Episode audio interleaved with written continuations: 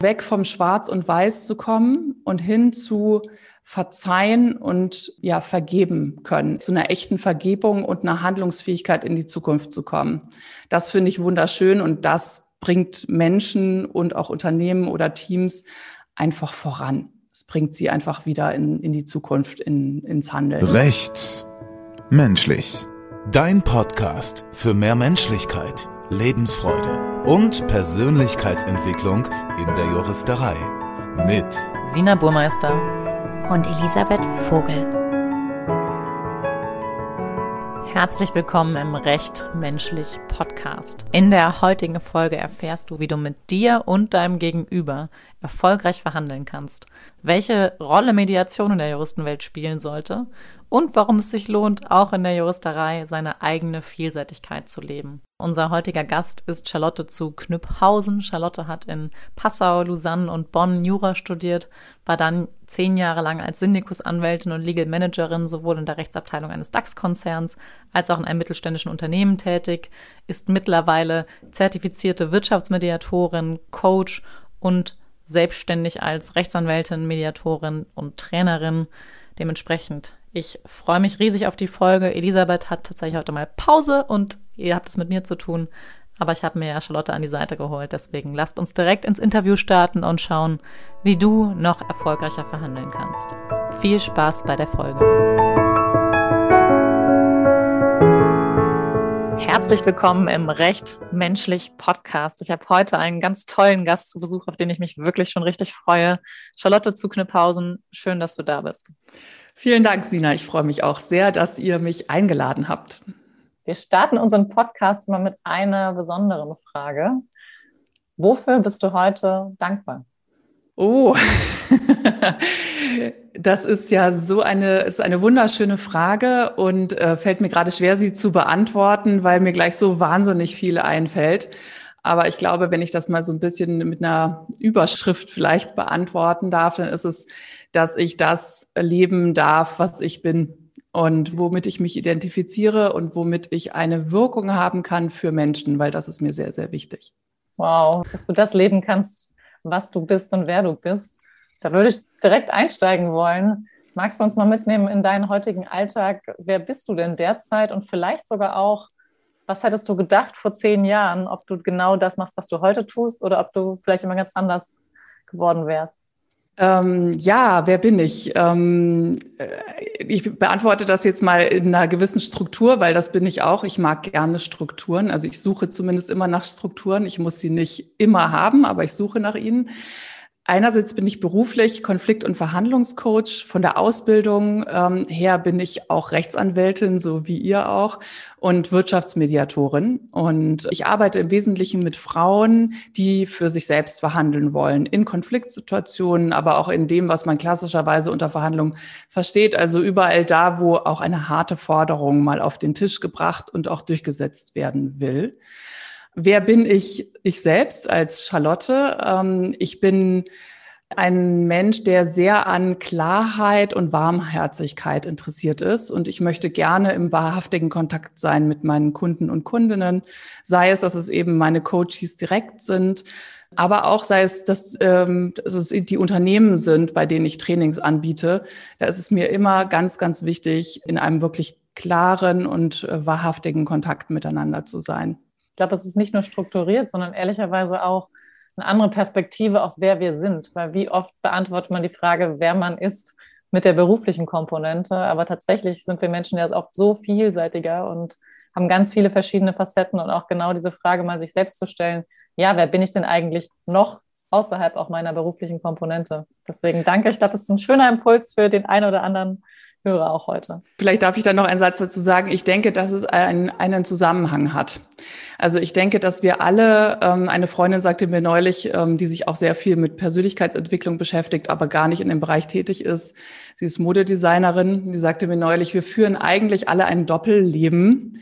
Idealerweise sogar, nämlich das eine ist unser berufliches Leben, in dem wir wirken, da wo wir eben das ist manchmal noch so ein bisschen aus der Vergangenheit. Also zum Beispiel als Rechtsanwältin, du machst ja eine Coaching-Ausbildung auch nebenbei, du bist Juristin, du arbeitest als Juristin, aber diese neuen Komponenten aus deiner Coaching-Ausbildung, die nimmst du so nach und nach in dein Arbeitsleben mit auf. Und das lässt sich ja verbinden. Und genau dann wird es eben individuell und dann wird es auch besonders wertvoll für, ja, für uns selbst und auch für die Menschen, mit denen wir arbeiten. Und wir arbeiten ja immer mit Menschen. Und ähm, euer Podcast heißt ja recht menschlich. Insofern würde ich das mal jetzt hier so auch unterstellen, dass es auch darum geht. Und wenn man das eben verbindet, dann hat man eigentlich sein USP gefunden, denke ich. Dann hat man sein USP gefunden, dann wird es zur Individualität. Wie hast du das bei dir damals erlebt? Ich meine, du bist ja auch als klassische Juristin gestartet. Wie kam das, dass dann Stück für Stück auch andere Nuancen und Facetten dazugekommen sind? Genau, also ich bin gestartet als ähm, Unternehmensjuristin. Ich war in einem DAX-Konzern tätig ähm, für zehn Jahre, ähm, sechs Jahre davon in einer mittelständischen Tochter dieses Unternehmens. Das heißt, in der Zeit ähm, war ich eigentlich eher sozusagen bei einem Mittelständler mit einem Konzern im Hintergrund. Und ähm, in diesem letzten oder eigentlich in dieser ganzen Zeit habe ich sehr, sehr viel verhandelt, sehr viel Verträge verhandelt ähm, für meinen Mandanten, der ja mein Arbeitgeber war. Und dieses Unternehmen, bei dem ich zuletzt gearbeitet habe für sechs Jahre, das kam aus der Branche der Unternehmensberatung. Das heißt, eine Branche, in der es sehr, sehr stark darum geht, Beziehungen zu den Kunden, aber auch zu Lieferanten, zu Kooperationspartnern aufzubauen, die auch funktionieren, in denen es nicht nur darum geht, einmal ein Ja zu sagen und dann ist die Geschichte im Sack, sondern das musste agil sein, darf sollte agil sein, um eine gute Zusammenarbeit aufzubauen und natürlich auch Folgebeauftragungen zu haben. Und insofern hat mich diese psychologische Komponente des Rechts oder des Verhandelns der Verträge immer schon sehr interessiert. Und vor ja, fast vier Jahren bin ich dann familiär bedingt ähm, durch einen Jobwechsel meines Mannes sind wir aus dem Rheinland in den Berliner Raum gezogen dann habe ich damals meine Stelle gekündigt, äh, war sowieso an einem Punkt, wo ich dachte, es muss was Neues kommen, aber was? und habe eine Mediationsausbildung gemacht. Und da habe ich natürlich noch mal sehr, sehr viel mehr darüber erfahren, was Menschen eigentlich in Konflikten bewegen kann und wie wir eine echte Identifikation, also eine echte innere Identifikation mit Lösungen auch schaffen können. Du hast gerade gesagt, du warst an einem Punkt, wo du wusstest, es muss eine Veränderung her, aber du wusstest noch nicht genau was. Magst du uns noch einmal mit in diese Situation nehmen? Wie war das für dich dann ganz klar, dass der Weg dann über eine Mediationsausbildung geht oder wie kamst du dann dazu, diese Schritte zu gehen? Ja, das war eigentlich eher so ein wahrscheinlich eher organischer Prozess. Also ähm, es war so, dass ich ohnehin schon so seit einem Dreivierteljahr dachte, es sollte sich mal was verändern. Ich brauche irgendwie mehr Impulse, ich brauche so einen neuen Gestaltungs- oder weiteren Gestaltungsspielraum. Gleichzeitig war mein Mann in einer Bewerbungsphase und hat auch dann eben bereits in Berlin gearbeitet. Und äh, wir haben auch zwei Kinder, also wir wollen zusammenleben an einem Ort. Also das muss schon irgendwie auch alles zusammenpassen. Und diese Mediationsausbildung, die hatte ich schon lange im Kopf, aber da die Kinder damals noch kleiner waren, habe ich das zeitlich einfach nicht untergebracht so dass ich dann ähm, mit diesem neuen Freiraum, also aus wirklich aus so einem komplett ohne Job, ohne Verpflichtungen, nur Familie, das hatte ich noch nie. Ich habe immer gearbeitet, seit ich Kinder habe. Ähm, habe ich dann gesagt, so jetzt natürlich mache ich jetzt diese Mediationsausbildung großartig, kann ich ja sogar um die Ecke eine großartige Mediationsausbildung machen. Also das war das war der Punkt und der Punkt ähm, gleichzeitig liefen aber Bewerbungsgespräche mit äh, diversen ähm, Unternehmen, potenziellen Arbeitgebern für wieder Syndikus ähm, anwaltliche Tätigkeiten. Und als dann das äh, erste Angebot tatsächlich hier schwarz auf weiß auf dem Tisch lag, wusste ich, nein, das bin ich irgendwie nicht mehr. Da ist mehr. Und dass ich vor allem ganz viel Raum brauche und Gestaltungsmöglichkeiten, was das mediative Element meiner Arbeit betrifft. Und dass ich dafür viel Energie brauche. Ähm, und dass mir die nicht unbedingt bei dem Job gegeben war. Da ging es um ähm, tatsächlich den Aufbau einer Rechtsabteilung in einem wachsenden Unternehmen dass mir da die Energie und die Zeit fehlt, um das noch mit zu integrieren, denn das ist auch ein ganz persönlicher auch Entwicklungsprozess. Und habe das dann abgelehnt und gesagt, ich mache das in Selbstständigkeit. Also das war wirklich so der Punkt, wo ich gesagt habe, okay, ab heute bin ich selbstständig und ich werde keine Bewerbungsgespräche mehr führen. Genau. Wow, das ist ja auch ein guter Schritt, dann dieses Nein auch aussprechen zu können, wenn man vermutlich auch verlockt ist, dann so ein Angebot auch anzunehmen, aber zu spüren, du hast es nicht mehr gefühlt an dem Punkt. Und was ich gerade total schön fand, als du gesagt hast, das bin ich nicht mehr. Also nicht, ich bin es nicht, sondern nicht mehr, was ja so ein bisschen auch zeigt, es ist ein Prozess und ist auch Teil des Weges, womöglich vorher aber auch andere Rollen ausgeführt zu haben und dann Stück für Stück sich in eine neue Rolle auch zu entwickeln. Ja, und es ist äh, natürlich eine Weiterentwicklung, weil ich profitiere auch noch sehr viel von dem, was früher war. Ähm, also gerade dieses Thema Struktur, ähm, Dinge klar zu machen, zum Beispiel in einer Mediation eine Vereinbarung zu begleiten, die es am Ende einer Mediation ja gibt und die dann wirklich auch hält. Das ist natürlich äh, unglaublich viel leichter, wenn man es gewöhnt ist, Verträge zu schreiben, die hinterher halten sollen. Absolut. Was ist denn das, was dich an der Mediation besonders fasziniert? Ähm, ja, das gibt, ja, sind verschiedene Punkte. Also was mich fasziniert ist, dass die Parteien es selbst schaffen, zu einer Lösung zu kommen und dabei eigenverantwortlich sind. Und diese Eigenverantwortung ist auch der große Unterschied zur anwaltlichen Begleitung, weil die Anwälte schützen ihre Mandanten oft sehr. Ne? Sie sollen, das wollen die Mandanten natürlich auch oft, dass sich die Anwälte vor sie stellen. Dabei übernehmen Anwälte, Anwältinnen noch eine Menge Verantwortung. Und die Mandanten geben eine Menge Verantwortung möglicherweise ab. Je nachdem, wie man als Anwalt arbeitet, natürlich. Ne? Es kommt alles auf die Haltung an. Also diese Haltung der Eigenverantwortung und auch das Empowerment, die Menschen, die das vorher ja nicht gemacht haben, sonst hätten sie den Konflikt nicht oder nicht in der Form und bräuchten keine Mediatorin, äh, dabei zu begleiten, in diese Rolle zu kommen. Das finde ich sehr, sehr faszinierend. Und dann eben die Tiefe, die emotionale Tiefe, in die man kommen kann, muss nicht sein, je nachdem, worum es gerade geht. Und die große Identifikation mit der Lösung und die Kreativität bei der Lösungsfindung, die unglaublich hoch ist. Und das war für mich auch tatsächlich was Neues, ähm, weil ich vorher nicht ganz so meine Kreativität abrufen konnte in diesem juristischen System. Ich weiß, dass es Juristen gibt, die das können.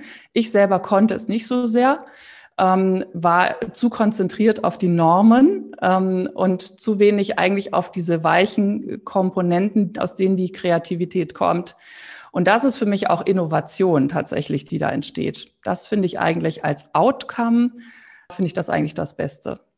Und dann gäbe es noch einen Punkt, jetzt bringe ich wahnsinnig viel, das Versöhnliche. Also weg vom Schwarz und Weiß zu kommen und hin zu verzeihen und ja, vergeben können, zu einer echten Vergebung und einer Handlungsfähigkeit in die Zukunft zu kommen. Das finde ich wunderschön und das bringt Menschen und auch Unternehmen oder Teams einfach voran. Es bringt sie einfach wieder in, in die Zukunft, in, ins Handeln. Zumal man diese Punkte auch gut verzahnen kann. Tatsächlich weg von dem Schwarz-Weiß zu kommen, erfordert ja oft auch eine gewisse Kreativität, um zu einer bunten Lösung auch zu finden, die man vielleicht vorher noch gar nicht bedacht hatte. Absolut. Hast, du hast gerade gesagt, die Haltung der Eigenverantwortung. Das ist ja auch tatsächlich ein gutes Stichwort mit Blick auf das Verhandeln. Du hast ja eingangs auch gesagt, dass du insbesondere Frauen unterstützt, erfolgreich zu verhandeln. Wie sieht denn für dich eine erfolgreiche Verhandlung aus? Also meine persönliche Definition von einer von Erfolg in einer Verhandlung, meine persönliche ist und sicherlich ist es diejenige, die ich auch ähm, in die Welt bringe, in Verbindung mit uns selbst und den anderen zu verhandeln. Und ich denke, das können wir Frauen eigentlich besonders gut. Und meistens ist es so, wenn wir mal über Herausforderungen sprechen, die es so gibt, die ich so sehe bei meinen Coaches oder auch in den Trainings, dann ist es meistens so, dass wir schwanken zwischen dem zu viel mit der anderen Seite verbunden sein oder zu viel mit uns selbst. Und daraus, das hat Auswirkungen. Also daraus ergibt sich ein bestimmte, ja, bestimmtes Verhalten, eine Art und Weise, Informationen zu sammeln oder nicht zu sammeln. Das wirkt einfach erfolgsbegrenzend. Das heißt, wenn wir herausfinden, wie wir das tun können, um und wirklich in diesem Innen, wo bin ich in Verbindung mit mir und wo bin ich in Verbindung mit dem anderen, in diesen beiden Dimensionen zu denken, die Grenzen dazwischen zu erkennen, aber auch eben die kreativen Bereiche, dann verhandeln wir erfolgreich. Das klingt abstrakt, unfassbar schön. Mich würde aber tatsächlich interessieren, wie sieht das denn für dich konkret aus? Wie verhandelt man denn mit sich selbst und dem anderen in Verbindung? Ja, du hast es schön gesagt, mit sich selbst. Äh, wir verhandeln dann auch erstmal mit uns selbst. Ähm, es gibt eine gewisse Tendenz bei Frauen, dass wir erstmal den, das Gegenüber, den Gegenüber, die Gegenüber in den Blick nehmen und uns fragen, wie wir dort gut ankommen können. Hm? Und das ist grundsätzlich auch ein Blick, der wichtig ist. Aber wenn diese Tendenz schon mal so da ist, dann ist es wichtig, erstmal bei sich selbst zu gucken. Also mit sich selbst zu verhandeln, was will ich denn? Was will ich erreichen? Was ist mein Champagnerziel? Was ist mein Minimalziel? Was ist der Bereich oder was sind sozusagen die Konstellationen, die ich akzeptieren könnte? Und vor allem, was liegt für mich dahinter? Welche Bedürfnisse und Interessen möchte ich bedienen. Denn in diesem Bereich Bedürfnisse und Interessen entsteht die Kreativität. Und das dann auch aufzuschreiben am besten und dem eine Grenze zu geben. Und dann erst zu gucken, was ist beim Gegenüber. Aber da auch genauso offen zu sein, da auch genauso gut hinzuhören und hinterher daraus eine gute Lösung zu machen da lässt, ließe sich jetzt natürlich noch zwei Tage darüber reden, aber das würde ich sagen, das ist so grundsätzlich erstmal der wichtigste Ansatz und das, was den meisten Frauen hilft, erstmal auf sich selbst zu gucken. Ich musste gerade sehr schmunzeln bei dem Wort, äh, das ist mein Champagnerziel. Als großer Schaumweinfreund habe ich mich da natürlich sehr darüber gefreut und werde das mal mitnehmen und im Alltag mal gucken, dieses Gegenüberstellen auch von Minimalziel und Champagnerziel, glaube ich, um für sich zu gucken, wo landet man dann letztlich auch und so ein bisschen den Rahmen wahrscheinlich auch abzustecken, um dann vielleicht auch mal Nein zu sagen beispielsweise und so ein bisschen zu wissen, in welchem ja, Kontext man sich eigentlich bewegt. Du hast jetzt gerade eben nochmal gesagt, dass es bei uns Frauen auch oft so ist, dass wir erstmal nach außen hin irgendwie gut wirken wollen. Würdest du sagen, dass Verhandeln dann dementsprechend auch etwas mit Selbstwert zu tun hat? Ähm, ja, leider ja. Im Kopf wissen wir alle, dass wir unseren Wert nicht verlieren können. Ich denke mal, dem Satz würde jeder und jede zustimmen. Aber in Wirklichkeit ist es so, dass unser Herz oder unser Bauch uns was anderes sagt, unterbewusst, dass da eben so etwas ist wie, ich verhandle Preise oder Bedingungen, die der andere in mir sieht als Wert. Und ähm, da es dafür aber keine festen Größen gibt, sowas kann man nicht analysieren, ist es natürlich viel, viel wirksamer, wenn man sich selbst oder seiner eigenen Leistung den Wert gibt und idealerweise tatsächlich eher der Leistung als sich selbst, je nachdem, wie personenbezogen das Ganze ist. Ähm, und dann von da aus tatsächlich dieses Zahlenspiel, das es ja dann meistens auch ist, als Spiel begreift. Verstehe. Wie machst du das denn, wenn du jetzt beispielsweise in Verhandlungsworkshops bist und da ja Frauen vor dir hast, die damit ein Thema haben? Wie geht dir das an? Mhm. Also das Wertvollste in Workshops, da sind wir in Gruppen, ist ja, dass die Teilnehmerinnen in der Regel von den anderen Teilnehmerinnen am Anfang hören, wenn ich frage, was sind eure Herausforderungen? Wie fühlt ihr euch denn in diesen Situationen? Denn ich finde, da muss man ansetzen wenn man wirklich erfolgreich verhandeln möchte, bei sich selbst. Das, das Tolle ist, dass sie dann merken, ich bin nicht die Einzige, die ihren Selbstwert mit in die Verhandlung bringt. Ich bin die, nicht die Einzige, die ein Thema mit Standhaftigkeit hat. Ich bin nicht die Einzige, die Angst vor den eigenen Emotionen in der Verhandlung hat. Und alleine das normalisiert schon und gibt wirklich eine Beruhigung. Deswegen bin ich auch ein großer Fan von Trainings. Coachings können noch mal tiefer gehen. Das ist ganz, ganz großartig auf jeden Fall, aber es hat eben auch immer eine sehr, sehr beruhigende Komponente zu wissen, ich bin nicht alleine mit diesem Gefühl. Das Schöne ist ja tatsächlich, das auch offen zu teilen. Das ist ja tatsächlich, glaube ich, ein Thema, was man sehr häufig im Alltag hat. Man denkt, das geht nur mir so, nur ich kann das nicht, äh, nur ich habe damit ein Thema. Wie gehst du das im Alltag selber mit dir an, wenn das mal bei dir auch passiert? Versuchst du dir das im Kopf einfach zu sagen, das geht auch anderen so oder wie gehst du persönlich damit um? Ja, also das ist tatsächlich etwas, was ich inzwischen nicht mehr so brauche, weil ich ja sehr, sehr sowieso immer im Austausch bin, zum Beispiel mit anderen Selbstständigen. Ich habe ein großes Netzwerk an Selbstständigen, was ich auch allen, die hier zuhören und sich selbstständig machen wollen, empfehlen kann. Es muss auch gar nicht aus der eigenen Branche sein. Es hat einfach was sehr Tröstliches zu sehen, dass wir alle in bestimm an bestimmten Stellen mal stecken bleiben, vielleicht mal einen Downer haben und sich auch gemeinsam über Erfolge zu freuen. Das macht auch Spaß und natürlich auch so ein gewisses Korrektiv zu haben. Ich habe selbst auch einen Coach, der mich begleitet. Das finde ich auch ganz, ganz wichtig, dass man also sich selbst äh, auch immer mal wieder in solche Prozesse gibt, um auch zu merken, wie hilfreich das ist. ja, wenn ich mal so Momente habe, wo ich zum Beispiel besonders aufgeregt bin und ich weiß, jetzt kommt was Neues. Ich habe ja ständig auch irgendwo eine neue Challenge, irgendein neues Konzept, was ich zum ersten Mal irgendwo anbiete oder so. Dann gibt es verschiedene Dinge, die ich, die ich mache. Das eine ist, was ich auch sehr empfehlen kann, sich die Dinge mal aus dem Kopf zu schreiben. Also tatsächlich auf ein Blatt Papier einfach zu schreiben, was ist das alles, was gleich passieren könnte oder wovor ich Angst habe, wie fühle ich mich gerade einfach so unstrukturiert auf ein Blatt Papier schreiben. Das beruhigt unser Nervensystem. Dann kommen wir aus unserem limbischen System, wo ja unsere Emotionen sitzen, um es mal ganz einfach zu sagen, wieder in unseren Neokortex, wo das rationale Denken anspringt. Das ist das eine, was ich mache.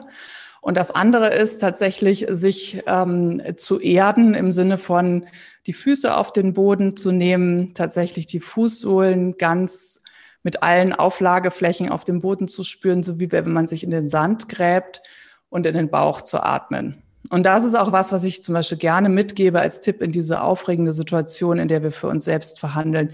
Das kann man ja machen, ohne dass es jemand mitbekommt. Also mitten im Gespräch, selbst wenn man in einem Raum sitzt, niemand sieht es. Und dann ausatmen. Ausatmen ist auch sehr, sehr wirkungsvoll, um das Nervensystem runterzufahren und ruhiger zu werden. Und es hat auch eine tolle Wirkung auf die Stimme. Absolut, das kann ich nur teilen. Und tatsächlich dieses Ausatmen, man sagt ja immer dann atmen und man denkt erstmal ans Einatmen, aber gerade in Stresssituationen ist ja das Ausatmen der Prozess, wo man den Stress auch ein Stück loslässt und tatsächlich den Körper ja auch wieder runterfährt. Deswegen, das ist wirklich ein super guter Tipp, glaube ich, zumal man ja auch durch das Atmen oder durch die Atmung wieder in den Moment kommt und dadurch automatisch präsent ist und auch weg aus dem Angstgedanken heraus. Und ich habe neulich etwas super Schönes gehört, was ich echt als gutes Mantra für solche Situationen jetzt nutze. Ich bin nicht nervös, ich bin aufgeregt. Mhm. Und das hat, finde ich, einen schönen Twist, weil es diese negative Komponente herausnimmt. Also ich glaube, es war im Englischen I'm not nervous, but I'm excited. Und wirklich so diese Freude und Anspannung mit reinbringt und zeigt, das ist mir auch nur wichtig. Und vielleicht bin ich deswegen aufgeregt und es ist eine gewisse Adrenalinkick da. Deswegen danke für die Tipps. Das ist, glaube ich, wirklich richtig hilfreich. Ja, also da würde ich, das finde ich so schön, dass du das gerade sagst, weil viele sagen mir, ich werde rot. Und ähm, wir verbinden irgendwie, warum auch immer, mit Rotwerden bei uns immer Lügen. Das stimmt aber nicht. Es ist wirklich sehr, sehr oft eine ähm, Energie der Begeisterung, des Enthusiasmus. Und das heißt, du engagierst dich gerade für eine Sache, du willst etwas wirklich und du bist einfach mit dem, mit dem ganzen Körper dabei. Du bist aktiv. Das ist eigentlich großartig. Darüber kann man sich freuen als Gegenüber, ne, wenn es um eine Zusammenarbeit geht.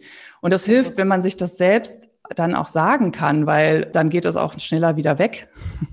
Absolut. Oder man kann die Energie nutzen, in gute Argumente umwandeln zum Beispiel. Aber man muss sich dafür nicht verurteilen oder das muss auch nicht ein Grund sein, in die Situation nicht reinzugehen.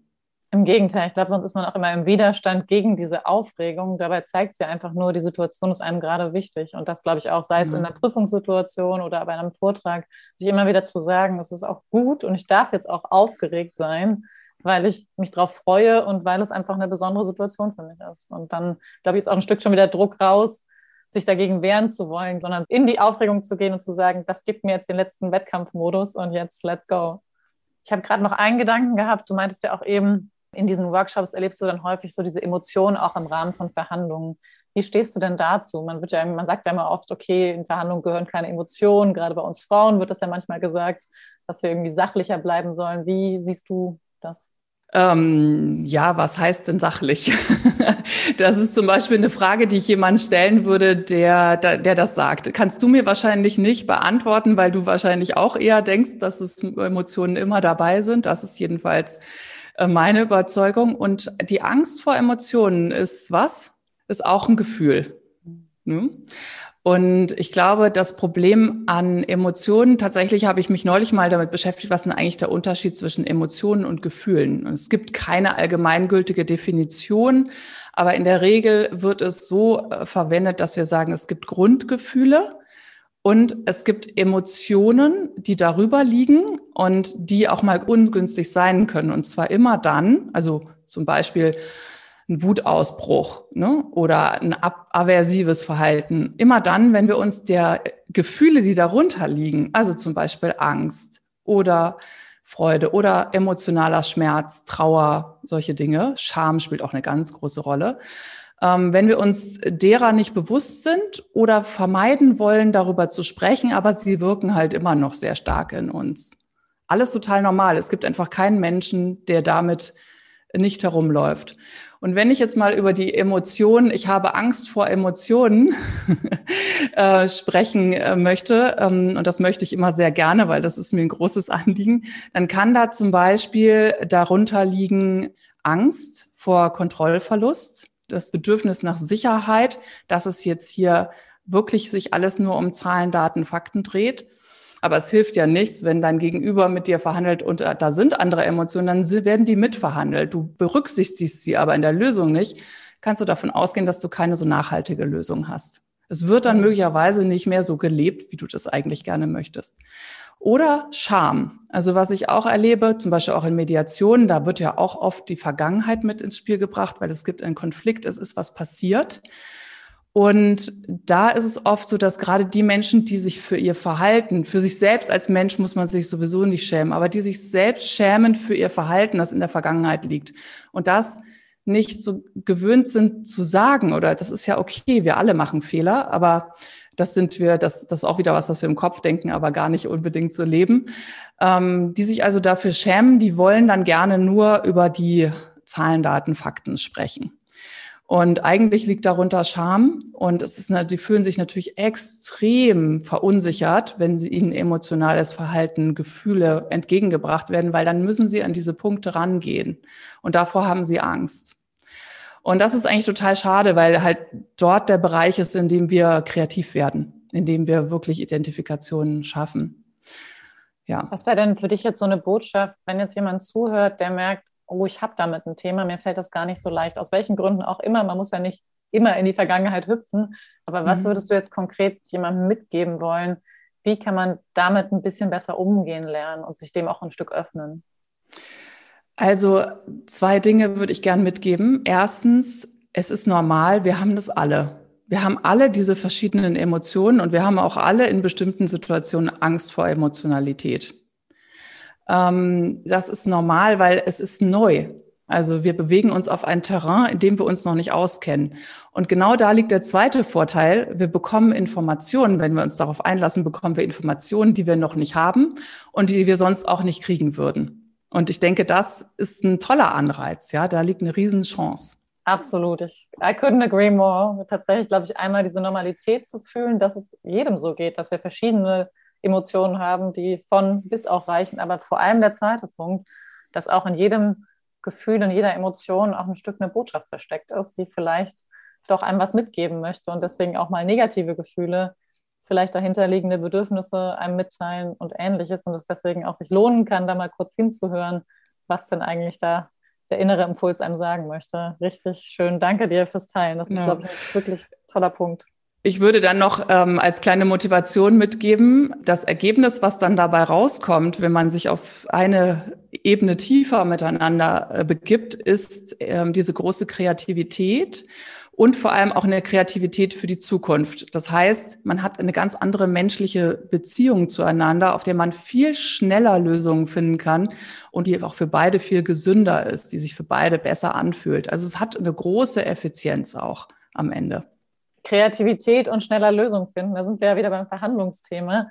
Mich würde interessieren, wenn jetzt ja auch Hörerinnen und Hörer zuhören, die bislang sich noch nicht so viel mit Verhandlungstechnik auseinandergesetzt haben, weil wir im Juristischen ja oft einfach sehr inhaltsorientiert sind und manchmal weniger auf das Wie, sondern mehr auf das Was gucken. Was würdest du denn jetzt mitgeben? Was ist so ein erster guter Einstieg, um sich mal mit Verhandlungstechnik auseinanderzusetzen? Gibt es vielleicht auch ein, zwei Bücher, die du empfehlen würdest? Was ist so da dein erster Way to go? Ja, es gibt sehr viele gute Bücher. Ich würde mich aber nicht nur mit Verhandlungsbüchern beschäftigen, sondern auch generell mit Kommunikation, weil ähm, eine Verhandlung ist Konfliktmanagement plus harte Forderungen. Also zunächst erstmal mit Konflikten, mit der eigenen Konfliktfähigkeit, um die Wahrnehmung für sich selbst, aber auch für andere zu schärfen und immer weiter zu machen. Dann wissen, dass es ein lebenslanger Prozess ist. Also wir haben hier ein Thema gefunden, das uns bis zu unserem Tod begleitet und in dem wir immer mehr wachsen können. Das ist großartig. Ne? Das heißt aber nicht, dass wir es nicht angehen sollten, weil es so kompliziert ist, sondern jeder Schritt, den wir dabei gehen, ist gut und bringt uns weiter und hat sich schon gelohnt. und da denke ich, ähm, was ganz toll ist, wenn man anfangen möchte, ist, sich mit der gewaltfreien Kommunikation zu beschäftigen. Da gibt es ja das Grundwerk von äh, Marshall Rosenberg. Das ist sehr gut. Und ähm, wenn es um Verhandlungen geht, wenn man sich richtig inspirieren lassen möchte, dann würde ich empfehlen, das Buch Never Split the Difference von Chris Voss zu lesen. Chris Voss war FBI-Geiselnahmeverhandler und schreibt sehr inspirierend, sehr amerikanisch, sehr, ja, wie so ein Film beschreibt er also Verhandlungen, in denen er Geiseln frei verhandelt hat im Team. Also erklärt er auch viel darüber, wie man im Team verhandelt, wie man Verhandlungsteams aufbaut und welches Mindset da hilfreich ist. Und das finde ich äh, insofern inspirierend, als es einfach so eine Extremsituation ist. Aber wir fühlen uns auch oft in Verhandlungen für uns selbst so zahnlos äh, erstmal wie ein Geiselnahmeverhandler. Und es fühlt sich auch manchmal so existenziell an, als ging es um Leben und Tod und so ein inneres Sterben, wenn wir mal über Selbstwert äh, sprechen, daran denken. Und deswegen finde ich, das ist ein ganz gutes Buch, um damit anzufangen. Danke für die Tipps. Ich werde es ehrlicherweise direkt bestellen. Ich habe mich letzte Woche hat mir ein Freund genau dieses Buch empfohlen. Also das muss wohl jetzt anscheinend mal auf meinen Schreibtisch kommen. Du hast gerade gesagt, eben, es geht nicht nur um Verhandlungen, sondern auch insbesondere um Kommunikation. Was sind denn für dich die Grundprinzipien guter Kommunikation? Ja, ähm, ich bin inzwischen tatsächlich an einem Punkt, wo ich sage, es, es kommt eigentlich nur auf die Haltung an. Also die echte innere Haltung der Offenheit und eben dieses auch für sich selbst so offen zu sein, dass man sich gut vertreten kann. Ähm, das, was ich vorhin ja auch schon geschildert hatte. Alles andere kann man auch noch lernen. Also zum Beispiel gewaltfreie Kommunikation ist ein vierstufiges Kommunikationsmodell funktioniert aber ausschließlich, wenn diese Haltung da ist. Ähm, ich habe also auch schon erlebt, dass Menschen das anwenden mit so einem erhobenen Zeigefinger, so nach dem Motto, ich habe jetzt perfekt kommuniziert, ne? jetzt musst du mir aber auch zustimmen. Und dann in dem Moment funktioniert es nicht mehr. Also es kommt wirklich aus einer inneren Haltung heraus. Ich selbst denke heute gar nicht mehr darüber nach, was ich wann zuerst sage, ähm, sondern natürlich, also wenn ich verhandle, habe ich eine gewisse Verhandlungsstruktur. Aber wie ich einen Satz aufbaue, darüber denke ich nicht mehr so nach. Ich denke auch nicht mehr über Ich-Botschaften, Du-Botschaften und so weiter nach, weil du kannst eigentlich alles sagen, wenn die Haltung wirklich eine Haltung der Menschlichkeit, der Offenheit, ja im Grunde sogar eine liebevolle Haltung ist. Also ich bringe mich tatsächlich in einen Zustand von, ich liebe meine Kunden, weil ich einfach weiß, dass, ne, dass die alle mit einer guten Absicht unterwegs sind. Und vielleicht verstehen wir uns einfach noch nicht. Dann lass uns darüber reden. Und das ist für mich wirklich die Grundlage von guter Kommunikation. Das ist die Grundlage von New Work. Das ist eine Grundlage von guter anwaltlicher Beratung. Die, die Herausforderung beginnt dort, wenn wir das für uns haben, beginnt dort, wo es uns nicht so entgegengebracht wird. Und das ist natürlich immer die große Herausforderung, dass du im Grunde selber aus deinem Ego rausgegangen bist, ne, in einen höheren, offenen Zustand, aber dein Gegenüber nicht. Und da arbeite ich eben viel mit meinen Coaches sehr, sehr persönlich daran. Also, dass wir erstens, wie können wir in dem Moment uns selbst managen, um da zu bleiben? Und also in Verbindung mit uns, aber auch in Verbindung mit dem anderen zu verhandeln. Und wie können wir den anderen auch in Verbindung mit sich selbst bringen? Und nicht so sehr mit seinem Ego. Ähm, damit meine ich im Grunde einen unreifen, einen unreifen Zustand. Und dafür machen wir dann auch eine Analyse. Ne? Also ich habe so eine gewisse Interviewtechnik, wo ich meine Coaches interviewe über die Person und wir eben rausfinden, was könnten die Treiber sein, ne? auf Hypothesenbasis, weil die Person ist natürlich nicht dabei. Was könnten die Treiber sein? Was könnten zum Beispiel die Worte sein? Was, wie fühlt sich diese Person sicher? um sich öffnen zu können. Ähm, wo holen wir die also ab, ne, um sie in, einen, in die Verbindung zu bekommen? Danke, da waren jetzt gerade ganz viele Punkte drin, die ich am liebsten direkt rausbringen würde.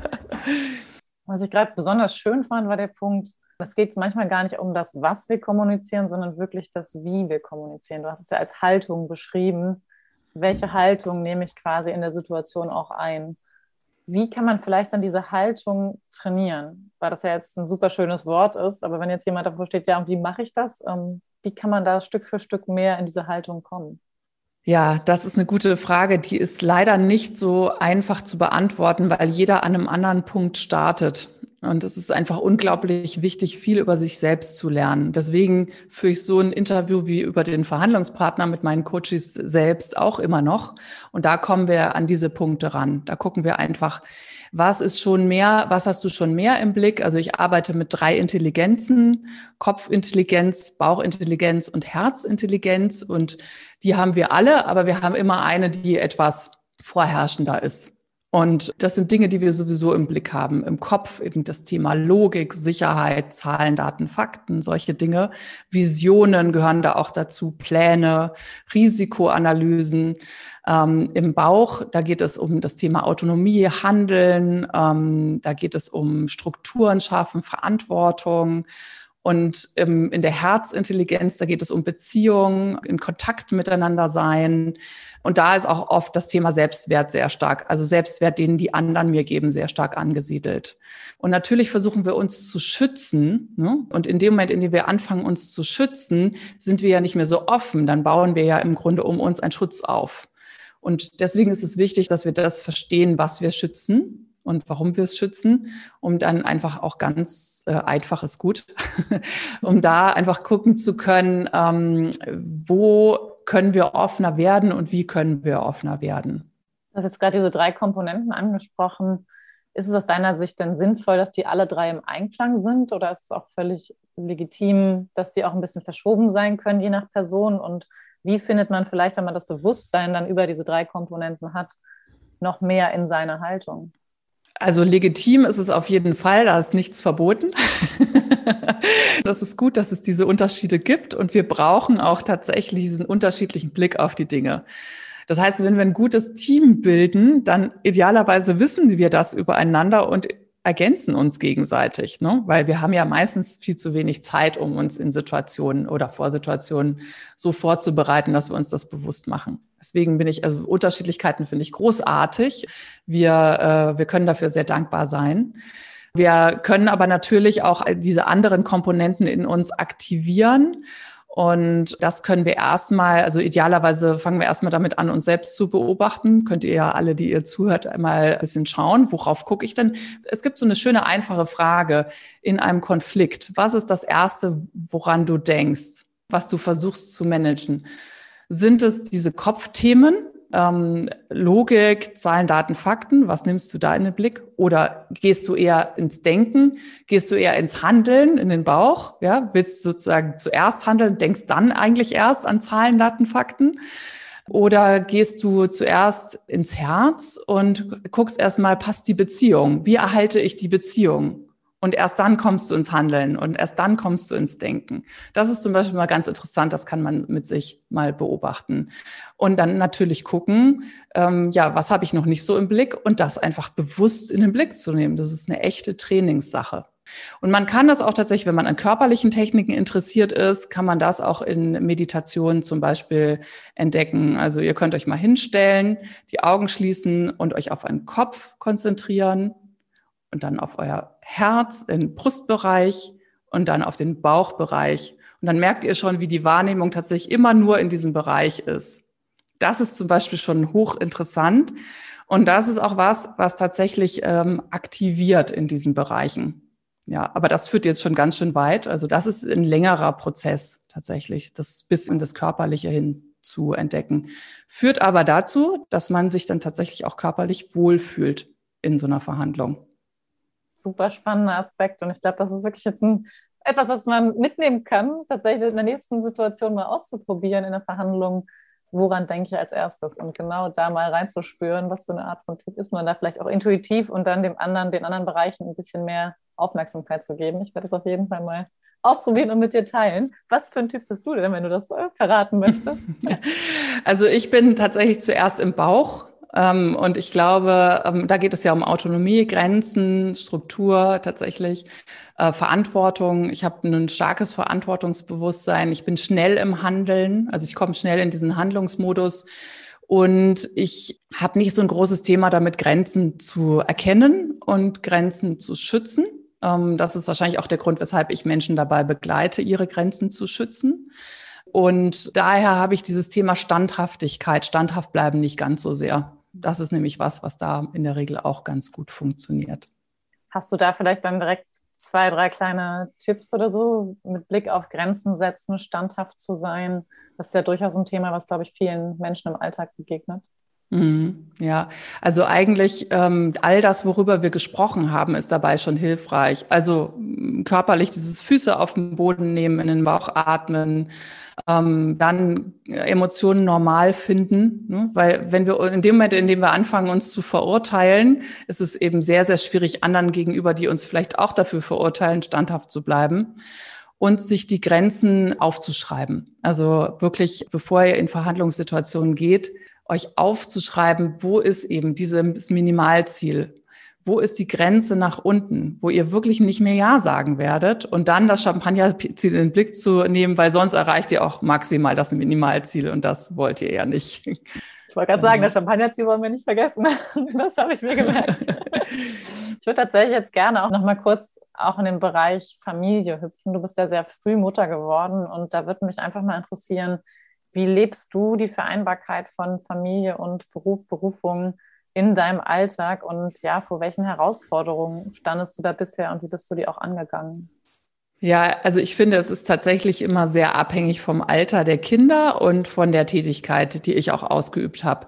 Als meine Kinder klein waren, war ich angestellt. Das hatte den Vorteil, dass ich relativ klar begrenzte Arbeitszeiten hatte, aber natürlich sehr herausgefordert war oder wir auch durch kleine Kinder, die auch nachts mal wach sind oder auch noch viel krank wurden. Das fand ich sehr herausfordernd. Da fand ich tatsächlich dieses Angestelltsein gar nicht so schlecht Heute sind meine Kinder schon fast zwölf und fast 15. Das heißt, sie sind sehr selbstständig. Und das war uns auch immer ein großes Anliegen, dass sie auch sehr, sehr selbstständig werden. Und das hat gut funktioniert.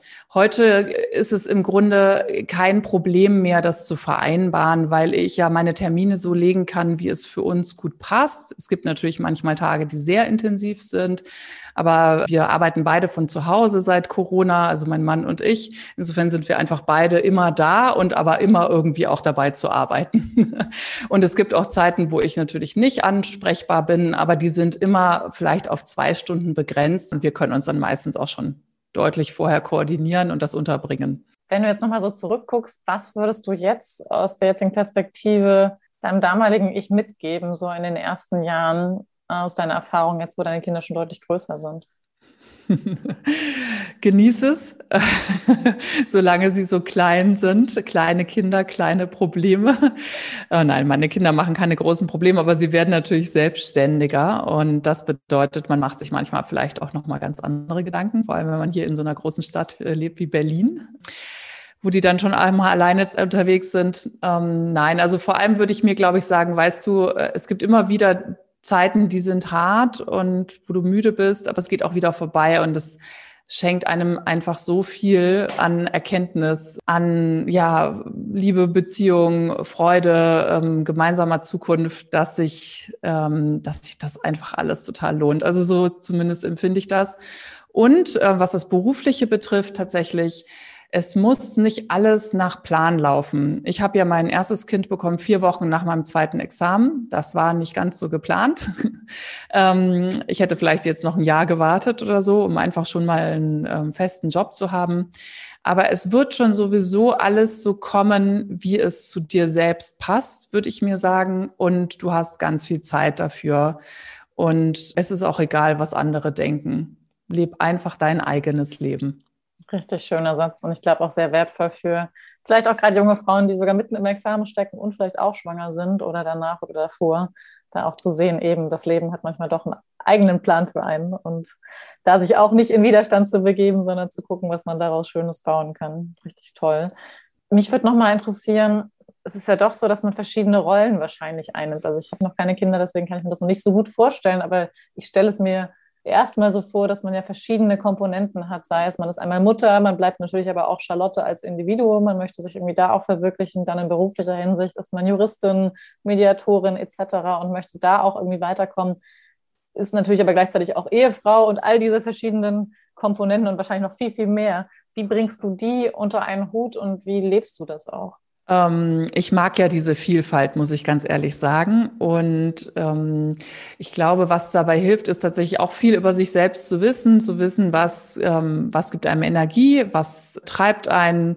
Ich brauche zum Beispiel jeden Tag einen gewissen Rückzug auch, also von Arbeit, Familie, von allem. Ähm, das heißt, ich sorge dafür, dass ich an zumindest den meisten Tagen auch einmal eine Stunde für mich alleine sein kann. Das ist zum Beispiel etwas, was, was mir hilft. Also so etwas herauszufinden und das dann idealerweise auch zu leben. Das habe ich schon früher in der Bibliothek gemacht, wenn ich aufs Examen gelernt habe, dass ich da einen kleinen Mittagsschlaf gemacht habe in der Bibliothek und danach wieder besser weiterlernen konnte. Man ist dann einfach präsenter in den Rollen, die man ja auch gerne mag. Ähm, also eigentlich diese Vielfalt zu schätzen, das hilft einem sehr und auch zu wissen, dass man in der einen Rolle für die andere wahnsinnig viel lernen kann. Also, dass sich das gegenseitig befruchtet und es ist sich eigentlich auch gar nicht so unähnlich. Also, ich spreche auch mit meinen Kindern über meinen Job. Ich zeige denen auch zum Teil irgendwelche Konzepte, lass mir Feedback geben und genauso spreche auch in meinem Job äh, über meine Kinder, weil ich finde eben, dass das normal ist und dass wir da viel voneinander lernen können. Also insofern, ich finde es nicht so schwer an der Stelle.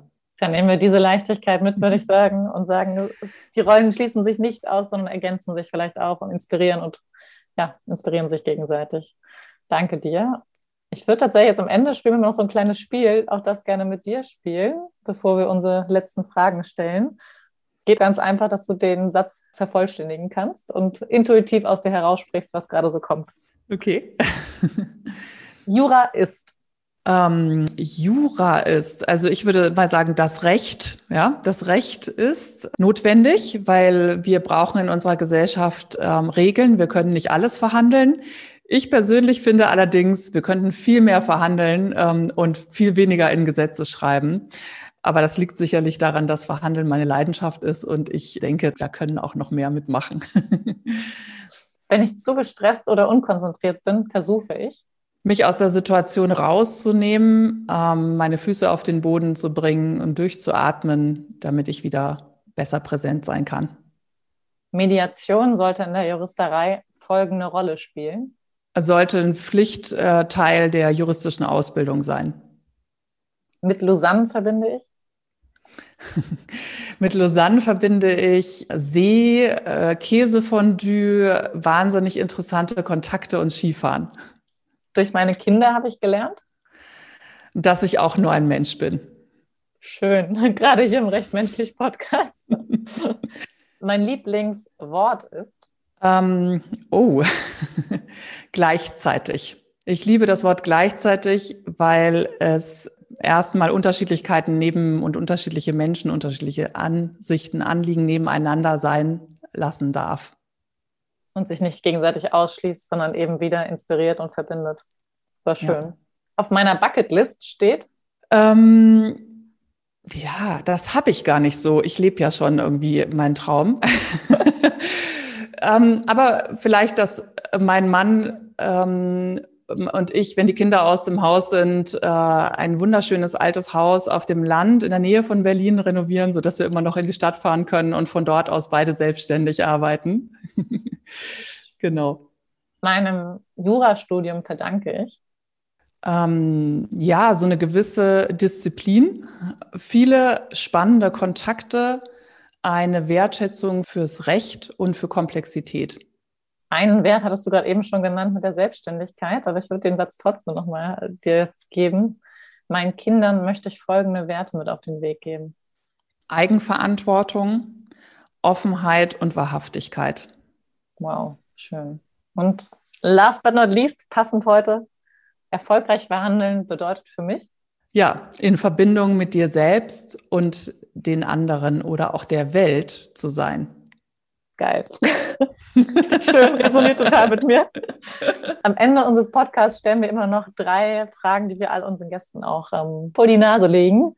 Die würde ich auch heute gerne dir stellen. Wenn du mit einem Fingerschnips in der Juristerei oder juristischen Ausbildung etwas verändern könntest, was wäre das? Dann wäre das, dass wir alle einen Coaching-Prozess bekommen, in dem wir uns selbst und unser Ego kennenlernen, damit wir wirklich verantwortungsbewusst für unsere Mandanten da sein können. Wenn du auf deinen bisherigen Erfahrungsschatz zurückblickst, welche drei Erkenntnisse oder persönlichen Learnings würdest du gerne weitergeben? Lerne dich selbst wertzuschätzen, wie du bist und was du anderen damit geben kannst. Mhm. Lebe nicht für andere, aber auch, ich halte diese Verbindung zu anderen wichtig und vergiss dein Privatleben nicht, weil es bringt dich auf den Boden. Schön. Danke.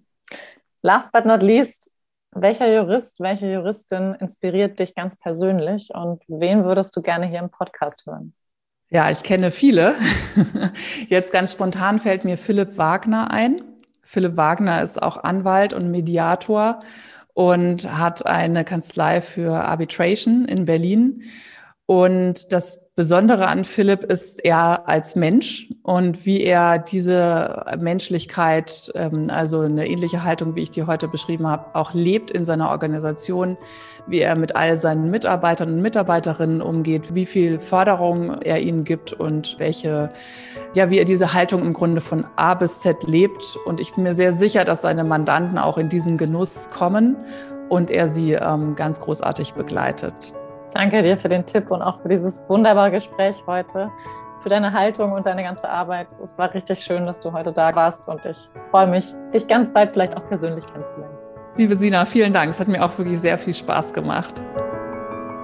Schön, dass du heute wieder mit dabei gewesen bist. Ich hoffe, du konntest für dich und deinen Alltag den einen oder anderen Impuls mitnehmen und vielleicht ja auch einen Tipp oder einen Trick, wie du in Zukunft mit dir selbst oder mit deinem Gegenüber noch erfolgreicher verhandeln kannst.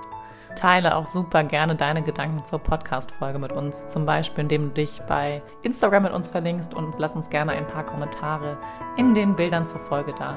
Ansonsten hoffe ich, dass es dir gefallen hat. Lass uns auch gerne eine Bewertung bei der Podcast Apple App da. Wir sind ja noch am Anfang und dementsprechend können wir jede Unterstützung von dir gebrauchen. Schön, dass es dich gibt. Hab einen wunderbaren, sonnigen Tag, ganz gleich, wo du dich gerade befindest. Alles Liebe und ciao, ciao.